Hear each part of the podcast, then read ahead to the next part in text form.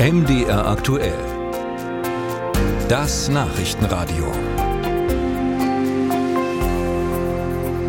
Jetzt geht es hier um den sogenannten Kinderzuschlag, nicht zu verwechseln mit dem Kindergeld.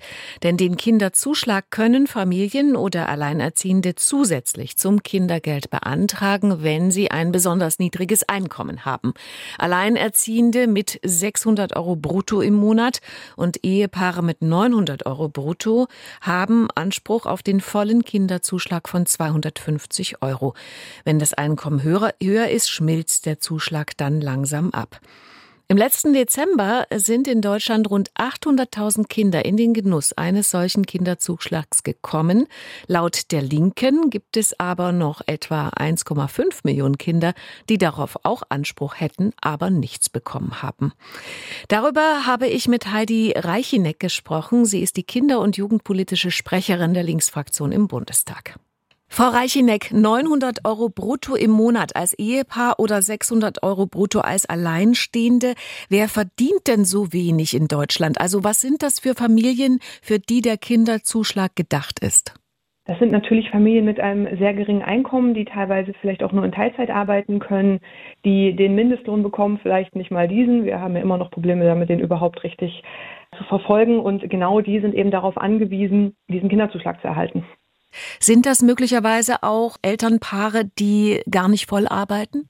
Auch das kann natürlich sein, dass die Eltern in Teilzeit arbeiten müssen, dass sie keine anderen äh, Jobs finden. Auch die sind natürlich berechtigt, diese Unterstützung zu bekommen. Ziel dieses Kinderzuschlages ist es ja vor allen Dingen auch, dass die Familien nicht in die ALG-2-Leistungen fallen. Sie sagen, dass Sie keine anderen Jobs bekommen als Teilzeitjobs, aber wir haben ja sehr viele offene Stellen in Deutschland derzeit. Ja, das ist richtig. Wir haben auch an vielen Stellen unglaublichen Fachkräftemangel. Wir haben auch teilweise schlechte Arbeitsbedingungen und es gibt natürlich verschiedene Gründe, warum Menschen ähm, Jobs machen, die vielleicht in der Nähe sind und nicht so weit fahren können. Vielleicht ist da auch noch eine Person im Haushalt, die gepflegt werden muss und um die man sich kümmern muss. Das sind alles Gründe, warum das Einkommen so niedrig ist. Und ich sehe ja an der Antwort der Bundesregierung, dass es da eben sehr viele Familien gibt, die in genau diesem Einkommensbereich liegen. Nun sagen Sie, es gäbe noch 1,5 Millionen weitere Kinder, die auch Anspruch auf den Kinderzuschlag hätten, aber leer ausgehen. Wie kommen Sie denn auf diese Zahl? Ich habe eine kleine Anfrage an die Bundesregierung gestellt und dort abgefragt, wie viele Familien, wie viele Kinder gerade den Kinderzuschlag bekommen und auch abgefragt, wie viele Kinder bzw. Familien berechtigt werden. Und daher sind die Zahlen, das sind also die Zahlen der Bundesregierung, das ist eine Schätzung von denen und die sagt eben ganz klar, nur jedes dritte Kind bekommt gerade wirklich diesen Kinderzuschlag. Woran liegt es Ihrer Meinung nach, dass so viele Eltern offenbar den Kinderzuschlag nicht beantragen, obwohl sie die Bedingungen erfüllen würden? Ich glaube, da gibt es zwei Hauptgründe. Zum einen ist er einfach viel zu wenig bekannt. Ich glaube, viele haben vorher noch nie davon gehört. Und zum anderen sind die Hürden einfach unglaublich hoch.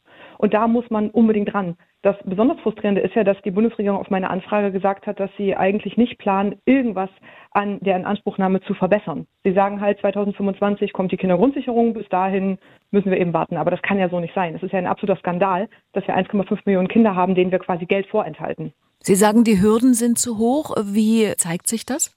Natürlich muss ich wie bei jedem Antrag in Deutschland unglaublich viele Dokumente einreichen. Dann muss ich erstmal wissen, dass ich überhaupt die Möglichkeit dazu habe.